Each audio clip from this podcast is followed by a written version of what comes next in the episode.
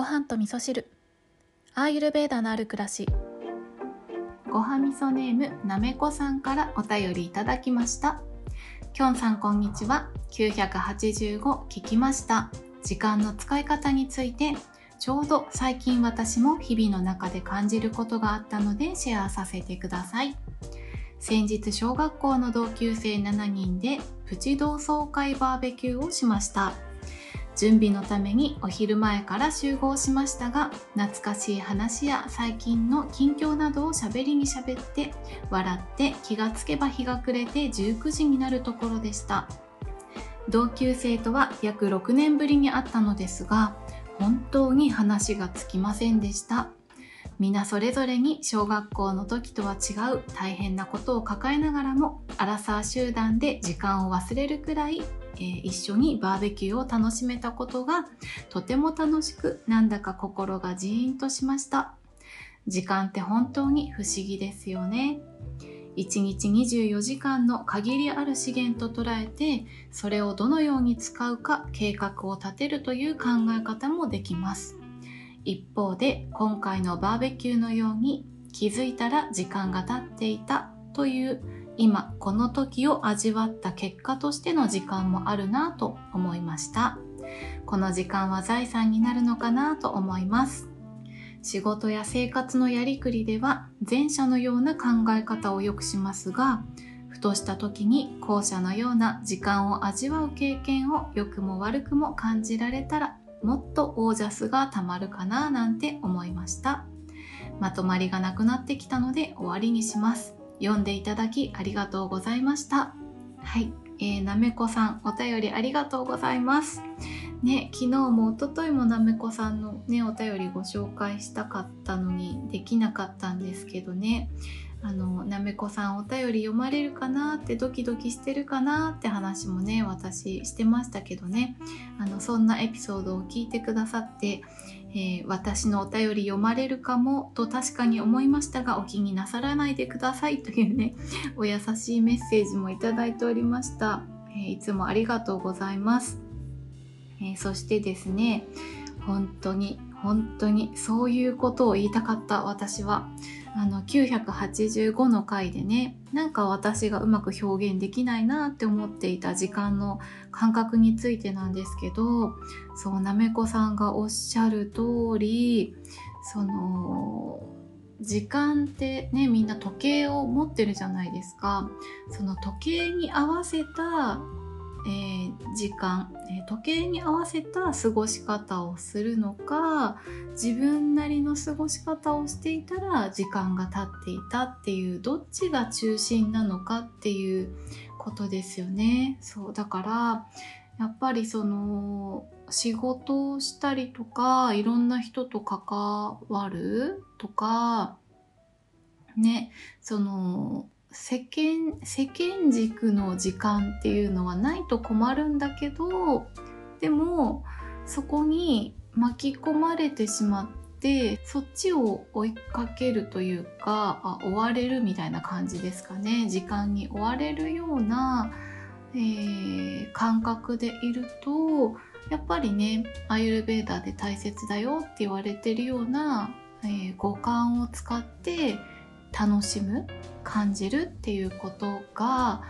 えー、十分にねできないってことがねありますよね。うん、きっとね仕事をするにしても家事をするにしても多分時間に追われずに、えー、五感をしっかり使って感じるということをしながら、えー、仕事とか家事とかねやっていればきっとそれでもオージャス溜まっていくと思うんですよ。だけどやっぱり時間に追われちゃってるとその仕事をこなすことが重要になったりね、えー、片付けることが優先になったりして自分のことがおろそかになっちゃう自分で感じるっていうね感じている自分は本当はいるんだけどそれを無視した過ごし方になってしまうっていうことがあるからなんだかちょっとねもったいないなって思うところはありますよね。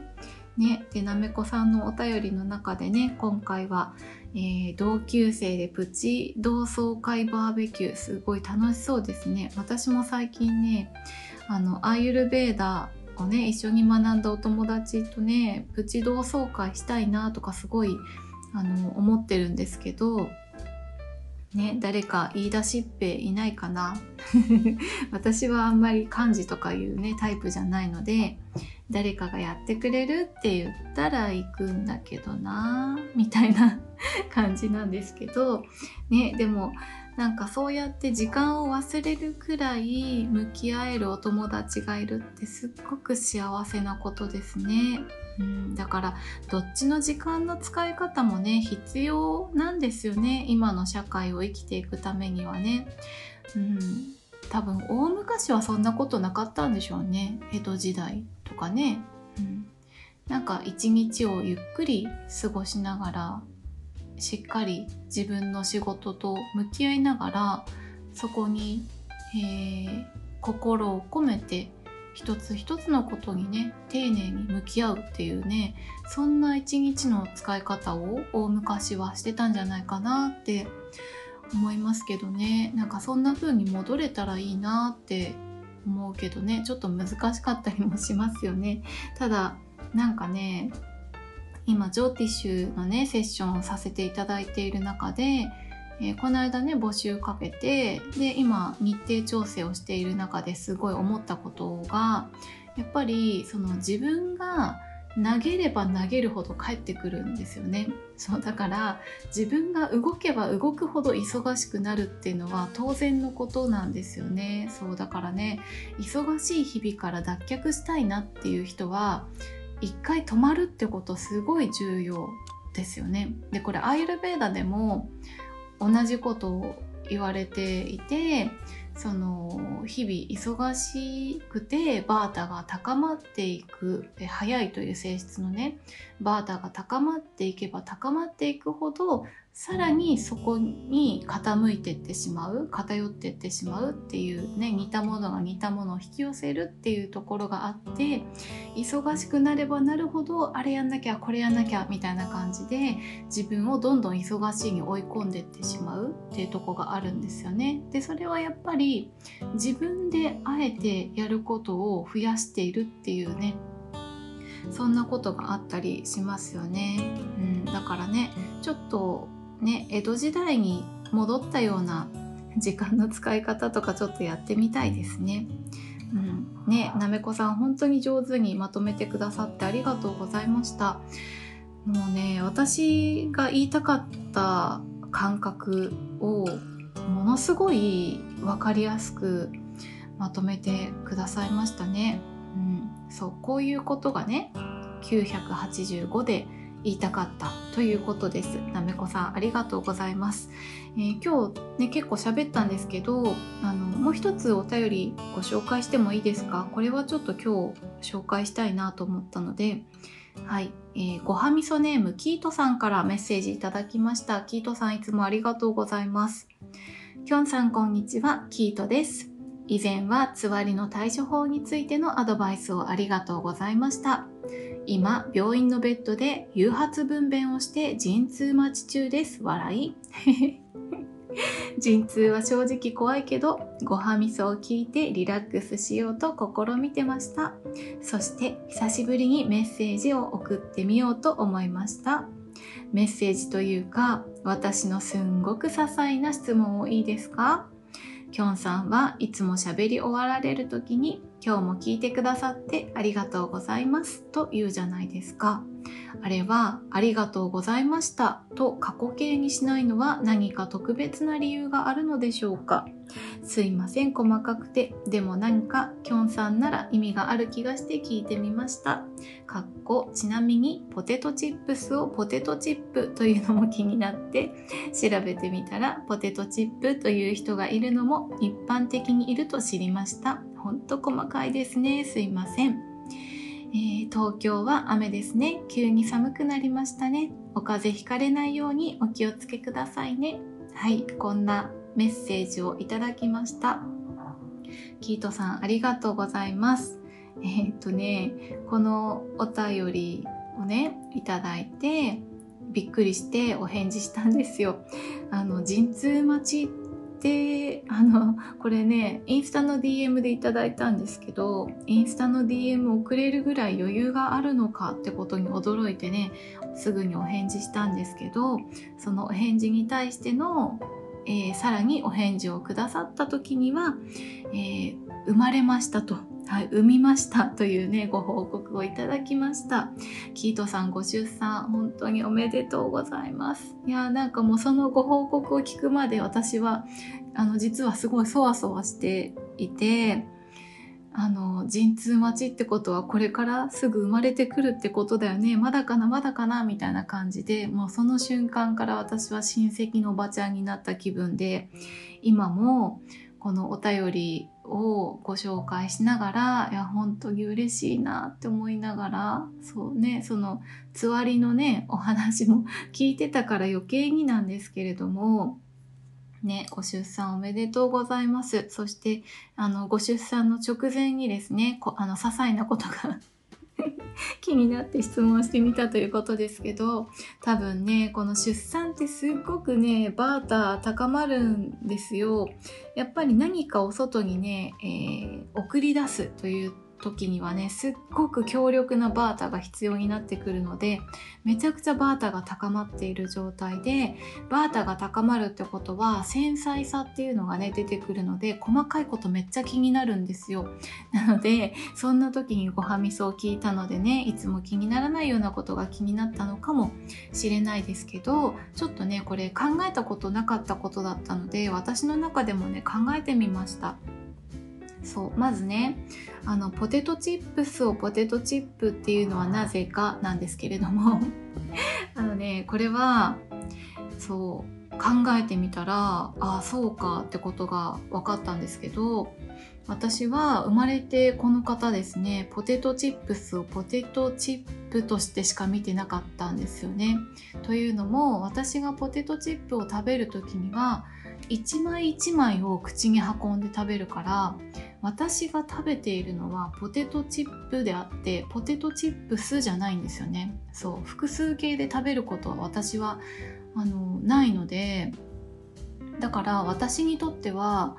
ずっとポテトチップなんですよ。単体なんですよね。そうだからポテトチップスとして見たことはね今までに一度もなかったですね。うん。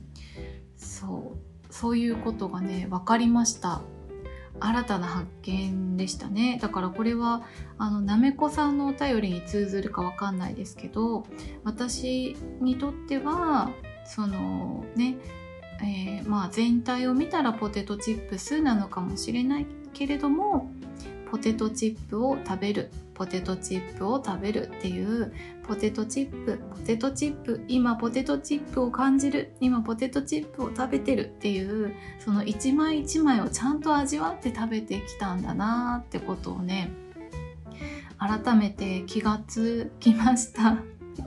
はい、もう一つですね。あのお話の終わりにねえー、ありがとうございましたじゃなくてなぜありがとうございますというね過去形にしないのかというねことなんですけどこれも無意識。そう無意識だけど考えてみたらそうだなって思ったことなんですけどあの私にとって「ありがとうございました」って過去形にする時って何て言うかねあの一つの区切り大きな区切り節目として「ありがとうございました」っていうことはあるんですけど基本的にその引き続きよろしくお願いしますのえー、ニュアンスの時にはあんまり過去形使わないんですよ。そうあのその時点で節目としてあしばらく連絡取らないかもしれないなっていう人に対しては結構ありがとうございましたっていう過去形にしておくっていうことがあるんですけどでもごはみそは毎日配信してるから明日も明後日もそのその次もずっと配信しようと思ってるからだから大きな節目として切るっていうことことをしないんだと思うんですよね。そうだから私が現在進行形でありがとうございますっていうってことは、引き続きよろしくお願いいたしますっていうニュアンスが込められてるのかなってことをね、考えてみた結果、これまた新たな発見でした。はい、キートさんありがとうございます。なんかすごく細かい質問でしたけど、考えてみるとこれもまた面白いですね。はい。ということで今日は、なめこさんからのお便りとキートさんからのお便りをご紹介しながらお話しさせていただきました。えー、改めましてキートさんご出産本当におめでとうございます。あの、キートさんの赤ちゃんが生まれた日はね、あの土星と、えー、水星とお月様がめちゃくちゃポジティブな日だったんですよね。そう。あの、まあ、だからな、なんだっていうことなんですけど、あのね、例えばそうだな、土星だったら、あの、土星がポジティブな日に生まれた人っていうのはすごい、あの、素直とか正直とか真面目とかね、そういった特徴があったりとか、で、水星っていうのはね、頭の良さを表あの表したりする、えー、惑星だったりとか、頭の回転がいいとかね、うんなので、えー、すごく頭の回転が良くて頭が良くておしゃべりが上手な子になるかもしれないなとかねお月様がポジティブってことはあのお月様はね家族とか友達とか豊かさの象徴であったりとか心の思考の健全さっていうのをね、えー、象徴する惑星でもあるので、まあ、そういったところでねとてもいい特徴が現れてくるんじゃないかななんてことちょっと想像してみました。余計なお世話なんですけどついつい見ちゃいましたね。はい。ということで